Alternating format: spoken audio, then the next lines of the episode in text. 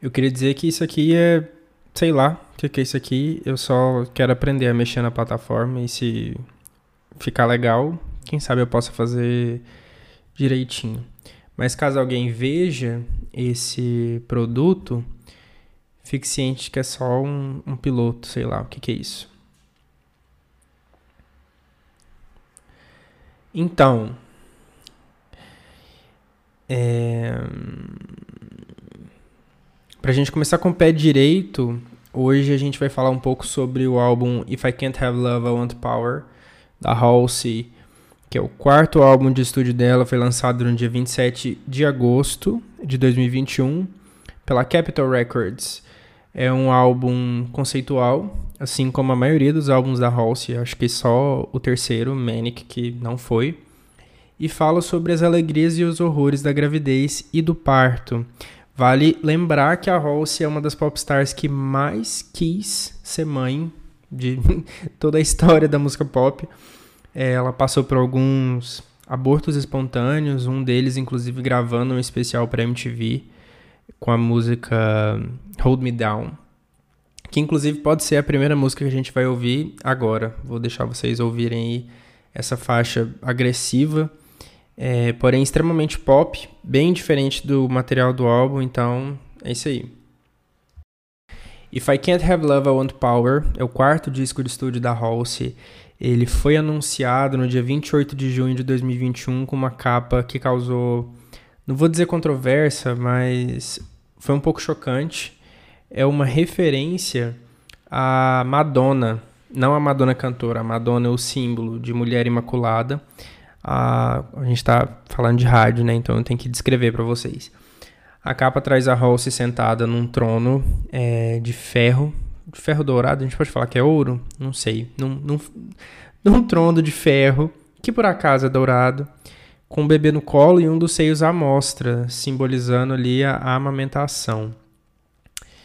É, que também é, faz toda, já diz de cara ali sobre o que, que é o álbum. Né? Ele foi feito durante a pandemia, é, foi mais ou menos em seguida ali, ela terminou o Manic e começou a fazer o If I Can't Have Love, If I Can't Have Love, I Want Power.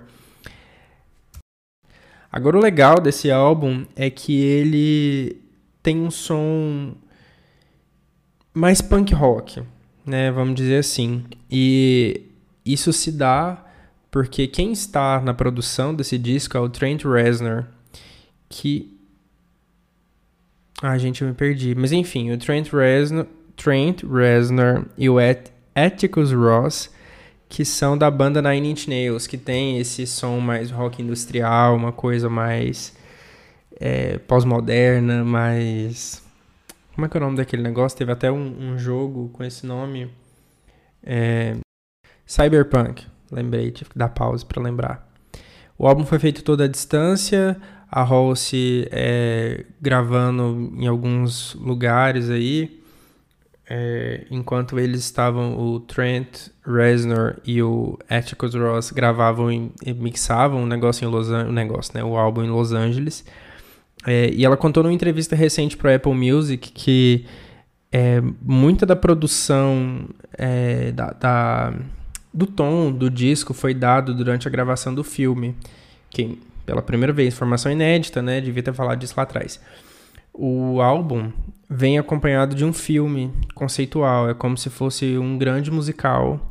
Todas as faixas do disco têm uma representação audiovisual e enquanto a Halsey ia gravando, dando o tom que ela queria para o projeto, o pessoal ia mixando em Los Angeles. Ela gravou, se não me engano, na República Tcheca. É, acho que na República Tcheca. E ela ia falando, olha, o, o filme vai ter um tom mais ou menos assim. E aí a galera de cá mixava. Para vocês terem uma ideia, eu vou passar duas faixas agora. É, são as duas. Mentira. É a segunda e a terceira faixas do álbum. Bells in Santa Fe, que é a segunda, que é mais ou menos como uma introdução do que está por vir, e Easier Than Lying, que dá para sentir um pouco do, do que vem aí.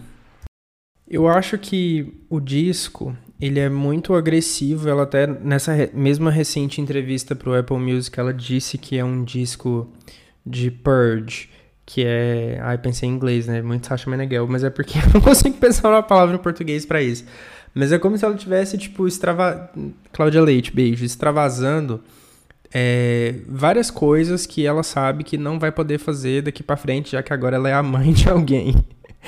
Como se né, fizesse alguma diferença você ser mãe ou não na hora de falar besteira.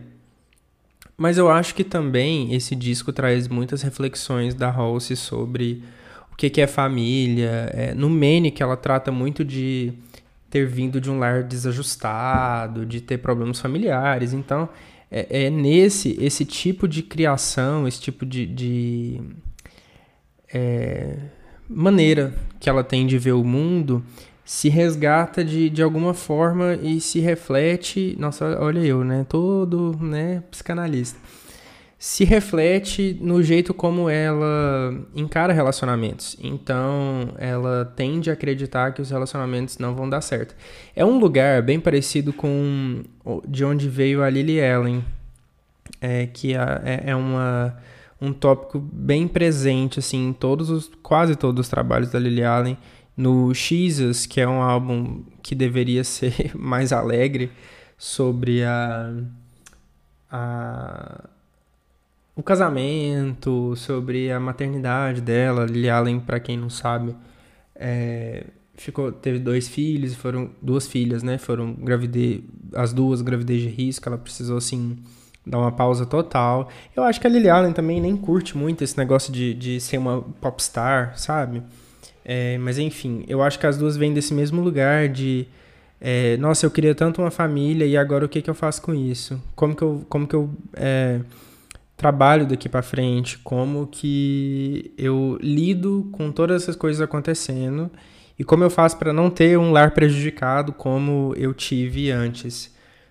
É, músicas como You Asked For It, que é a. Calma, a sexta. a sexta faixa do álbum. E eu acredito que o Whispers também, que é a décima, falam bastante. E é claro que sendo Halsey, a gente pode esperar faixas de. Não vou dizer que é um tom político, acho que é um tom humano, né? Acho que todo mundo deveria é, refletir sobre isso. Sobre feminismo, sobre poder. Acho que até o, o, o nome do disco é. Né, fala muito sobre isso. If I can't have love, I want power.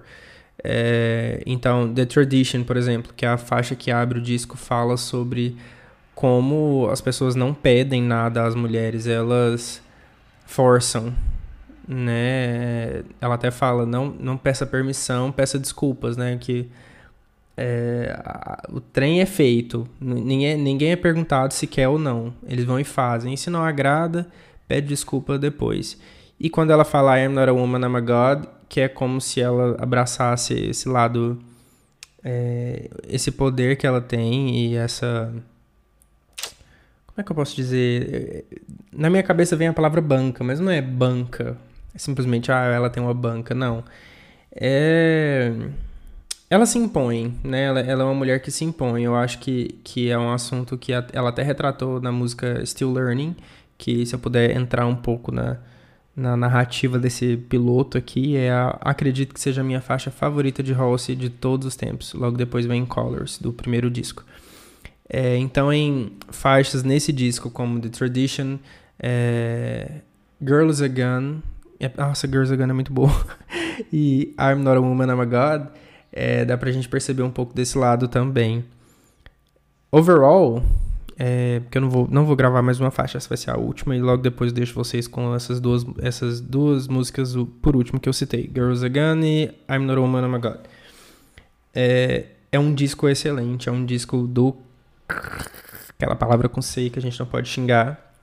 É, é um disco que faz você parar e prestar atenção. O que, que essa mulher de voz doce está gritando aqui com essas batidas secas e guitarras altamente distorcidas. É, é um, acredito que não, não vá ser o disco da Halsey que vai vender demais até eu tô gravando isso no dia o quê? Que dia é hoje, gente? Primeiro de setembro. O disco vai fazer uma semana agora. E ele não, não entrou no primeiro lugar da Billboard, nem tem essa previsão, não, não brilhou no Spotify, nem nada.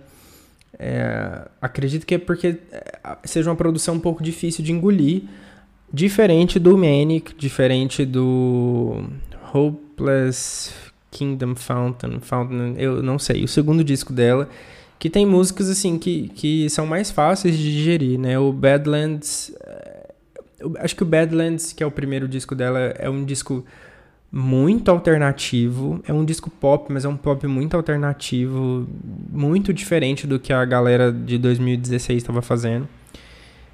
E é a mesma coisa aqui.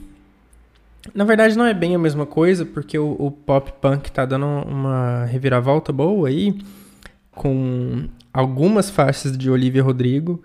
Não vou dizer todas, porque né, o disco da Olivia Rodrigo é um disco de fossa. Mas a Willow veio com tudo aí. A Avril Lavigne, né, acho, acho que vem aí também com tudo. Então é um, é um disco bom, sabe? É um disco que dá para você colocar assim quando você tá fazendo alguma coisa na sua casa e tal. Não a, acredito que nenhum single tem muito potencial para ser um número um da Billboard. É, talvez Girls Again, que é uma música um pouco mais redondinha, mas não é não é o que tá em alta, entende? Não é o que tá é, tocando na rádio atualmente. Mas acredito que seja um projeto assim que dê muito orgulho para MC Halsinha. Até porque acho que ela nem vai fazer turnê para esse disco, sabe? Né? Pandemia e tudo mais. Então é isso aí, gente. Beijos, curtam as canções e mais uma vez, se alguém topar com isso por aí na busca, não leve a sério. Isso é só um teste para eu fazer para o meu serviço, né, dar dinheiro para os outros e provavelmente fazer alguma coisa minha. Então é isso, beijos, tchau.